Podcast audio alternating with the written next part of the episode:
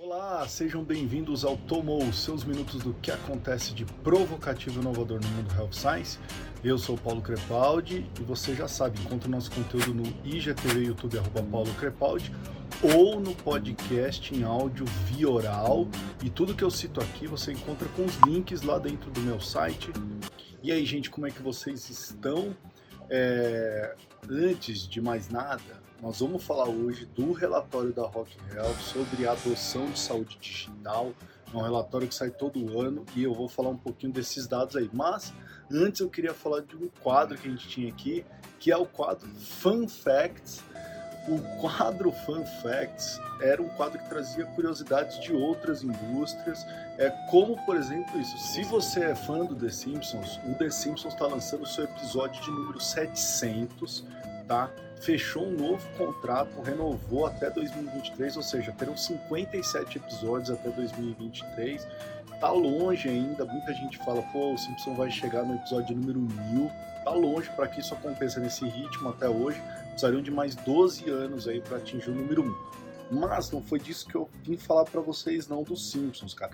O que eu achei mais interessante dos Simpsons é que um dos diretores dos Simpsons tá vendendo as famosas NFT, tá? Que vocês devem estar ouvindo falar muito disso, que são essas moedas digitais que as pessoas estão vendendo por dinheiro, muito dinheiro. E o que ele está vendendo? Ele está vendendo o áudio dos puns dos Simpsons.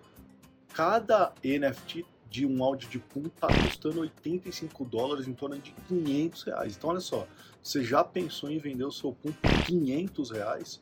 Tá aí, então, a prova de que é possível. E olha só outra coisa legal, o Tinder nos Estados Unidos vai dar 500 kits de teste da Covid, tá?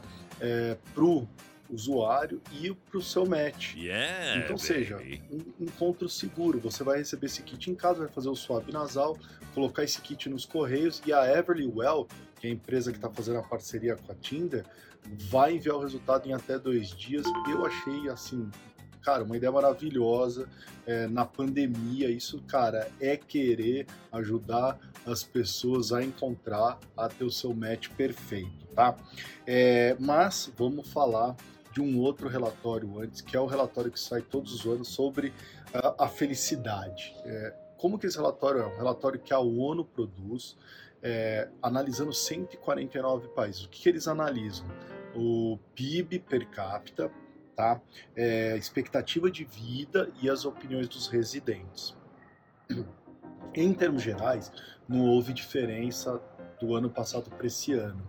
Tá? E aí eu vou falar para vocês dos top 10 países aí, de primeiro a décimo lugar, nessa ordem. Vamos lá.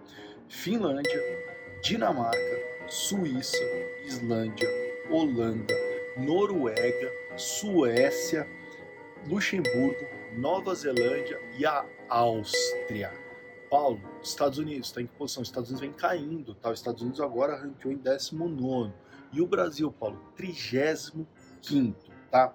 É, quem está abaixo do Brasil, para vocês entenderem, tá? O México, Jamaica e Lituânia. E quem está um, po um pouquinho na frente do Brasil, os países que estão na frente do Brasil, Eslováquia, Kosovo, Singapura e Uruguai em 149, que é o último lugar, está o Afeganistão, em 148, Zimbábue e em 147, Ruanda, tá?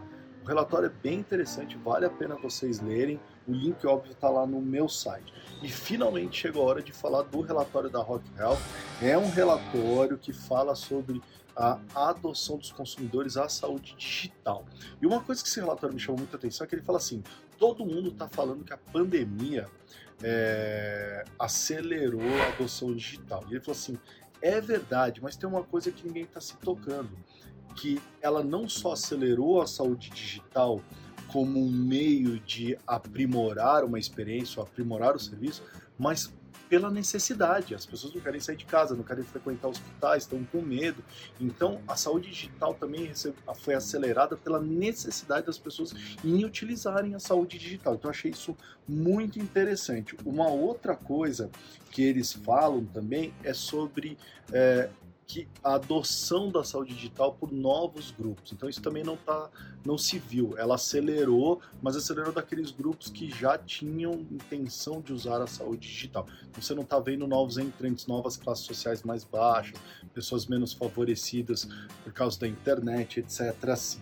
É, os dados desse relatório são de setembro a outubro, foram coletados de setembro a outubro de 2020, tem um mix de gênero, é, de idade vai de 18 a 75 anos de idade, e de etnia são 75% de pessoas da etnia branca, 31% negros, hispânicos e 6% asiáticos, tá?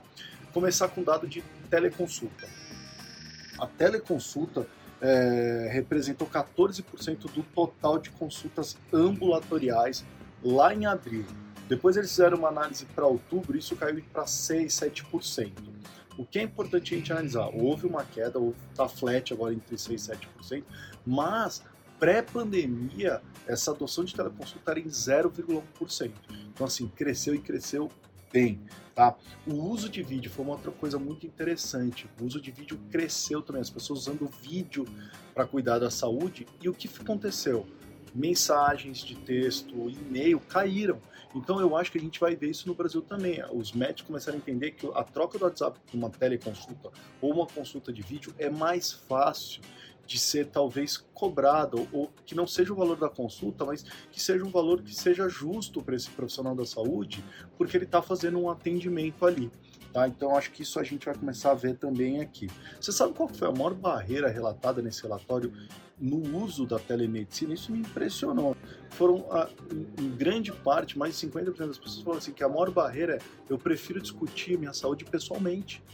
Então, não estou falando que é a barreira tecnológica de adoção, não estou falando que é a barreira da internet.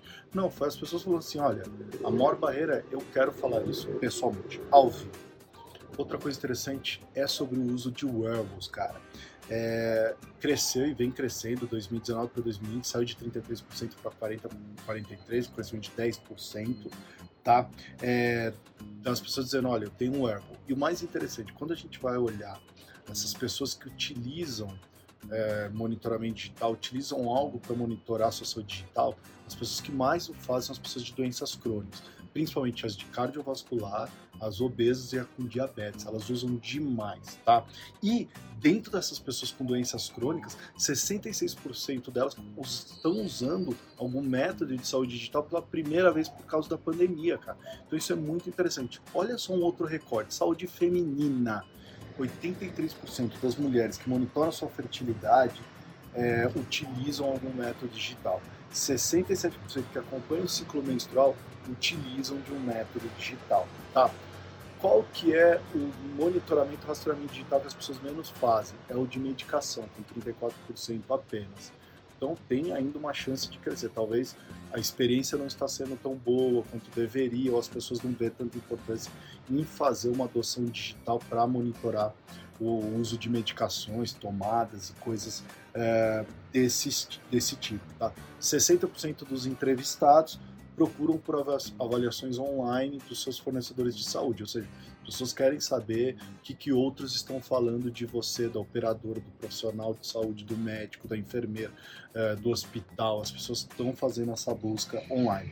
Tem muito mais coisa nesse relatório, o link para você baixar está lá no meu site. É bem legal se você está querendo entender melhor. É o que eu venho falando vai vindo o consumidor para cima, então não adianta você querer fugir desse assunto, não adianta a indústria farmacêutica fugir, não adianta os médicos quererem fugir, os hospitais, instituições, porque o consumidor está querendo cada vez mais adotar a saúde é, digital, tá certo? Então, lembrando, todas as segundas-feiras, uma maneira rápida para te provocar, te atualizar, envie seus comentários e sugestões. E aí, tomou?